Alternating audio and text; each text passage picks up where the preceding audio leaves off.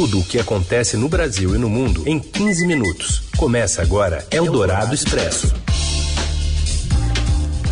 Olá, olá, sejam bem-vindos. É o Dourado Expresso no ar, reunindo as notícias importantes no meio do seu dia, para muita gente na hora do almoço também. Eu sou a Carolina Ercolim, comigo Heisen Abac. Como vai, Heisen? Oi, Carol, boa tarde para você, para os ouvintes que estão com a gente ao vivo no FM 107,3 Eldorado ou em qualquer outro horário, pode ser até o, o da janta, do, do café da manhã, no podcast. Nessa parceria da Rádio Dourado com o Estadão. Vamos aos destaques desta quinta, 15 de abril. Um estudo publicado na revista Science aponta que o governo brasileiro não tomou medidas para conter a pandemia e pode causar uma perda de vidas inimaginável. Presidente da CPMI das Fake News, suspensa há um ano pela pandemia, defende trabalho remoto da CPI da Covid. E ainda a falta do kit intubação para pacientes graves de Covid e as mortes na fila por uma vaga de UTI em São Paulo. É o Dourado Expresso. Tudo o que acontece no Brasil e no mundo em 15 minutos.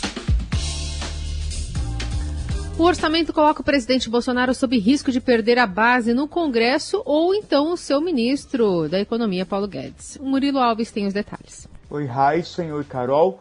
A gente contou hoje em reportagem exclusiva no Estadão os bastidores de uma reunião tensa que teve no Palácio do Planalto sobre a sanção do orçamento. E o presidente ficou ali dividido entre Lira de um lado e Guedes do outro.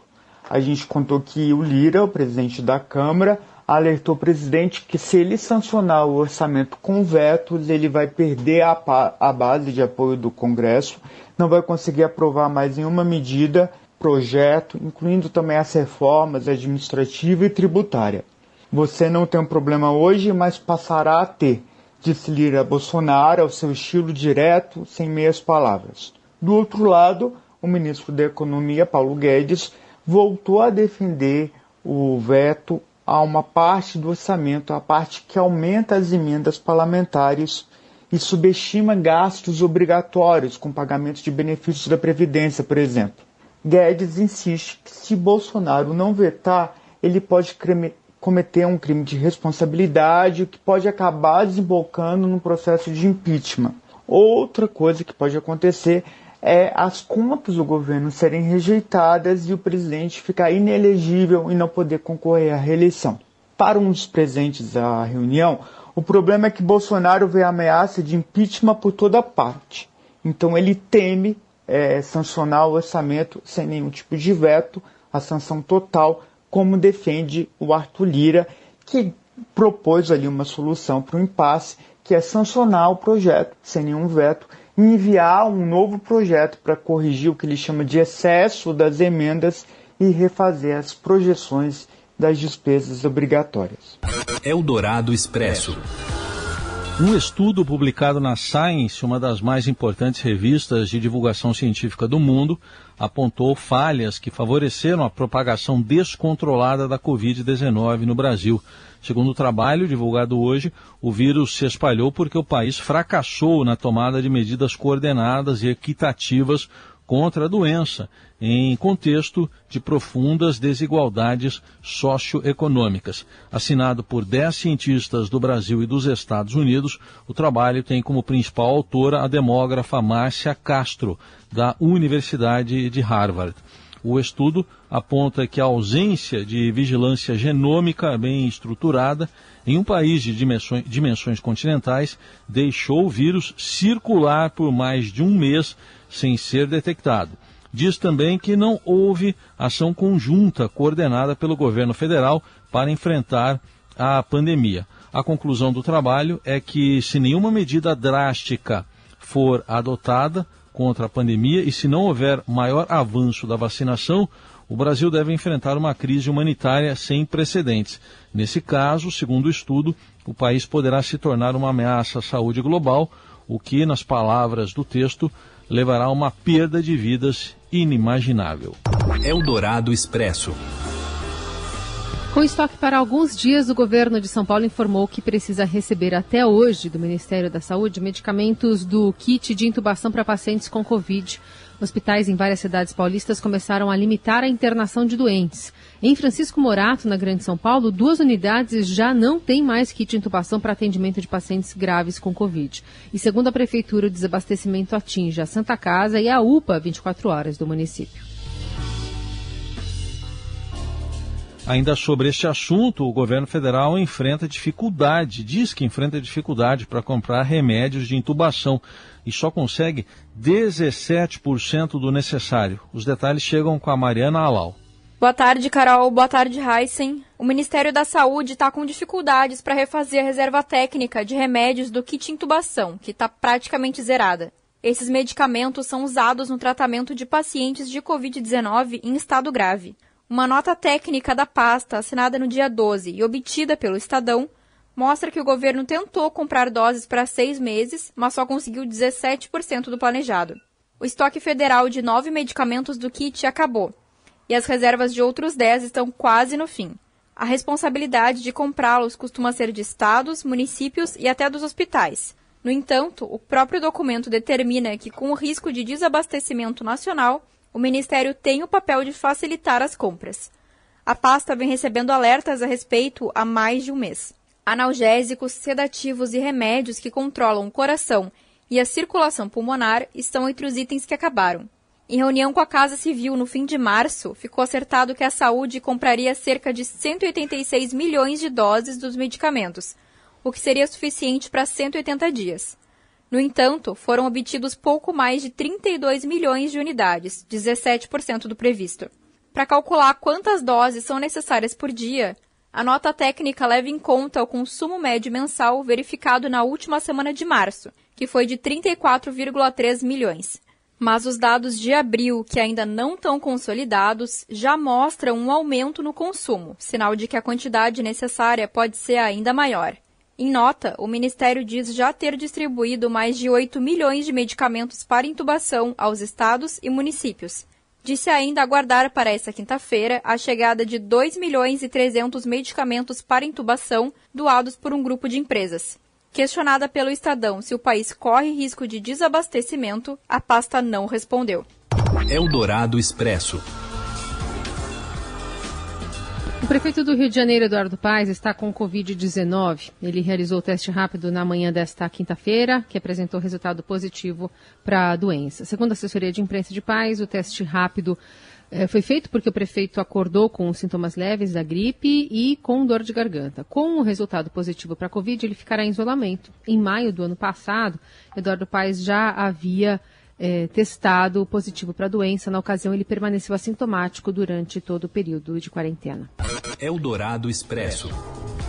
De volta a São Paulo, pelo menos 543 pacientes morreram na fila por um leito no estado, isso desde fevereiro. Os detalhes com a Priscila Mengue.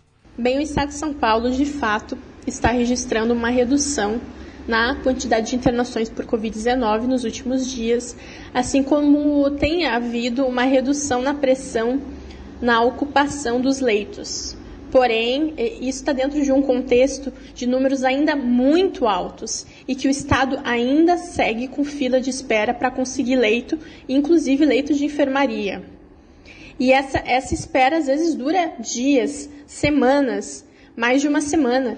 E nesse período, por vezes, os pacientes acabam não resistindo. O Estadão fez um levantamento, procurou mais de 100 municípios no estado, 67 responderam e 39 falaram que tiveram moradores que acabaram morrendo enquanto estavam esperando um leito de UTI ou de enfermaria no estado desde o finzinho de fevereiro. Nessa lista há municípios da Grande São Paulo, como Franco da Rocha, Taboão da Serra, Diadema e também do interior, desde Bauru até municípios muito pequenos, como Fartura, que é um município de 16 mil habitantes, que fica pertinho do Paraná.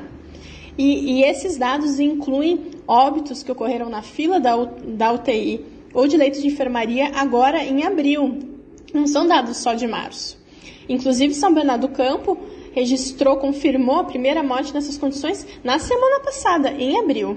Então mostra que o problema permanece no estado e ainda como a gente, como não há dados estaduais que reúnem todos os municípios sobre qual, qual seria o número total de mortes à espera de leitos de UTI, a gente pode estimar que o número provavelmente seja superior a 543 mortos desde o finzinho de, de fevereiro. E entre essas óbitos, há várias pessoas que não estão no grupo de risco e têm menos de 60, 60 anos. Então, é uma preocupação também desses pacientes jovens que estão morrendo enquanto aguardam leito e que a gente não tem como saber que se eles tivessem, se eles tivessem conseguido leito, se eles teriam sobrevivido ou não à Covid-19. Eldorado Expresso. O senador Ângelo Coronel sugere que os trabalhos da CPI da Covid comecem remotamente porque o escopo das investigações trata-se de vidas. O parlamentar, que também preside a CPMI das fake news, suspensa há mais de um ano, vê diferença de funcionamento entre as duas comissões em meio à crise sanitária. Em entrevista à Rádio Dourado, ele revela existir questões técnicas, especialmente de realização de depoimentos secretos, que impedem o avanço das apurações de notícias falsas e ataques virtuais decorrentes das eleições de 2018. A que investigará a Covid do Brasil é urgente, segundo ele a CPMI das fake news, de combate às fake news, temos aí uma vantagem. Estamos aí com 207 dias ainda para dar sequência aos trabalhos. Evidentemente que com a chegada desta praga mundial, é, o presidente do Senado à época suspendeu todas as comissões é, temporárias. Eu acho que a CPMI da, da Covid ela pode começar remotamente, elegendo o presidente, elegendo o relator. E como se trata de vidas, eu sou a favor que a gente acelere para tentar é, acabar com essa sangria de óbitos que está acontecendo no dia a dia no nosso Brasil. Ângelo deve pedir a reabertura da CPI das fake news ao presidente do Senado, apesar das peculiaridades técnicas que exigem essa comissão. Foi o que o presidente me falou atrás, o Davi Alcolumbre e também o Rodrigo Pacheco, que não tinham como dotar a CPI das fake news de estrutura remota. Então, se ele vai conseguir dotar agora, ótimo, porque aí também eu vou reivindicar que a CP das fake news seja reaberta. É, o problema todo é questão de, de inquirições, de testemunha e ouvir os depoentes, porque tem depoimentos que são secretos. É, nessas sessões do Ministério Público e do Supremo, não há, não há nada secreto, é tudo público. Como no caso da CPI, há, repito, é, inquirições e colheita de, de, de, de testemunhos e também depoimentos tem que ser secreto, eu não sei de que maneira eu digo isso. Tecnicamente, eu não sei te aferir como uhum. o Senado vai fazer essa mudança. Porque hoje, como está, segundo informações da própria Secretaria-Geral da Mesa, não, tem, não temos como ter essa tecnologia disponível no momento. O combate à Covid e a busca por responsabilidades diante da pandemia são o foco oficial, mas há inúmeras disputas em jogo com a instalação da comissão no Senado. Uma delas, a por palanques regionais mirando 2022.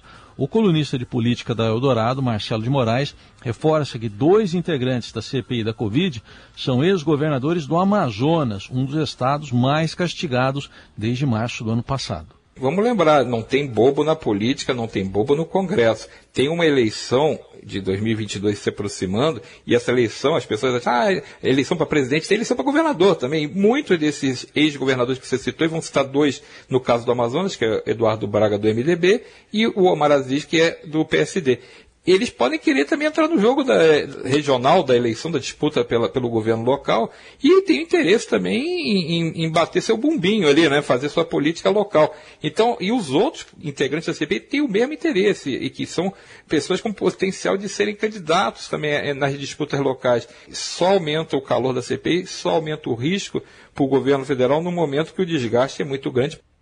Eldorado Expresso. E a Secretaria de Saúde do Amazonas demitiu e investiga a médica ginecologista Michele Schechter, que trabalhava na maternidade Instituto da Mulher Dona Lindu, em Manaus. Ela aplicou nebulização de hidroxicloroquina no, como tratamento para Covid e em pelo menos uma paciente morreu pelo, após esse procedimento. A mulher, depois da nebulização, havia acabado de dar à luz. A pasta informou que o tratamento não faz parte dos protocolos terapêuticos do Instituto, nem de outra unidade da rede estadual de saúde, ainda que com o consentimento de pacientes ou seus familiares, segundo a nota da secretaria. O bebê passa bem. Você ouve Eldorado Expresso. Seguimos com as principais notícias desta quinta-feira.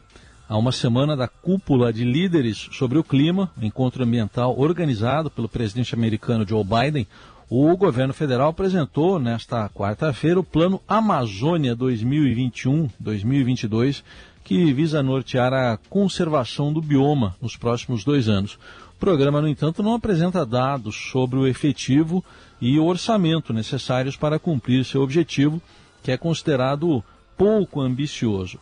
Ao mesmo tempo, a Polícia Federal encaminhou ao Supremo uma notícia-crime contra o ministro do Meio Ambiente, Ricardo Salles, por obstrução de investigação ambiental, advocacia administrativa e organização criminosa. A PF acusa Salles e o senador Teomário Mota de atuarem em favor de investigados da operação que mirou extração ilegal de madeira na Amazônia no final do ano passado. Eldorado Expresso. E a gente ainda traz informações com o esporte, porque a reunião no Grêmio nesta quinta-feira vai avaliar a permanência de um nome especialmente atrelado, né, ao time, né, do Rio Grande do Sul, Renato Gaúcho. Vem com informações, Robson Morelli. Olá, amigos! Hoje eu quero falar de uma reunião no Grêmio para definir o futuro de Renato Gaúcho. Olha só que situação inusitada. Isso mesmo, Renato Gaúcho, que havia renovado seu contrato no começo da temporada, planejado todo o Grêmio durante 2021, tem o cargo ameaçado depois que o time perdeu vaga na fase de grupos da Libertadores. Ontem nós falamos disso, hoje cedo. Ontem é, o Grêmio perdeu para o Del Valle, não conseguiu obter a sua classificação para a fase de grupos. E é uma competição que o Grêmio valoriza muito, sempre valorizou. Renato não estava à beira do gramado, ele se recupera de Covid-19, está isolado, não participou de nenhuma das duas partidas contra o Del Valle, mas, mas tem o cargo ameaçado porque o Grêmio não conseguiu a sua classificação. Uma reunião hoje à tarde com todos os vice-presidentes do clube, mais o presidente Romildo, que é favorável à permanência do Renato no time. Todos eles vão conversar sobre a possibilidade de trocar de treinador. Renato, que vem ganhando quase tudo no Grêmio durante aí, os últimos quatro anos, pode mudar de ares nesta tarde. É isso, gente. Falei, um abraço a todos, valeu! Muito bem, todas as informações em tempo real você também acompanha no portal do Estadão. A gente fica por aqui. Valeu, Heisen. Valeu, Carol. Gente, obrigado pela companhia e até amanhã. Você ouviu Eldorado Expresso tudo o que acontece no Brasil e no mundo em 15 minutos.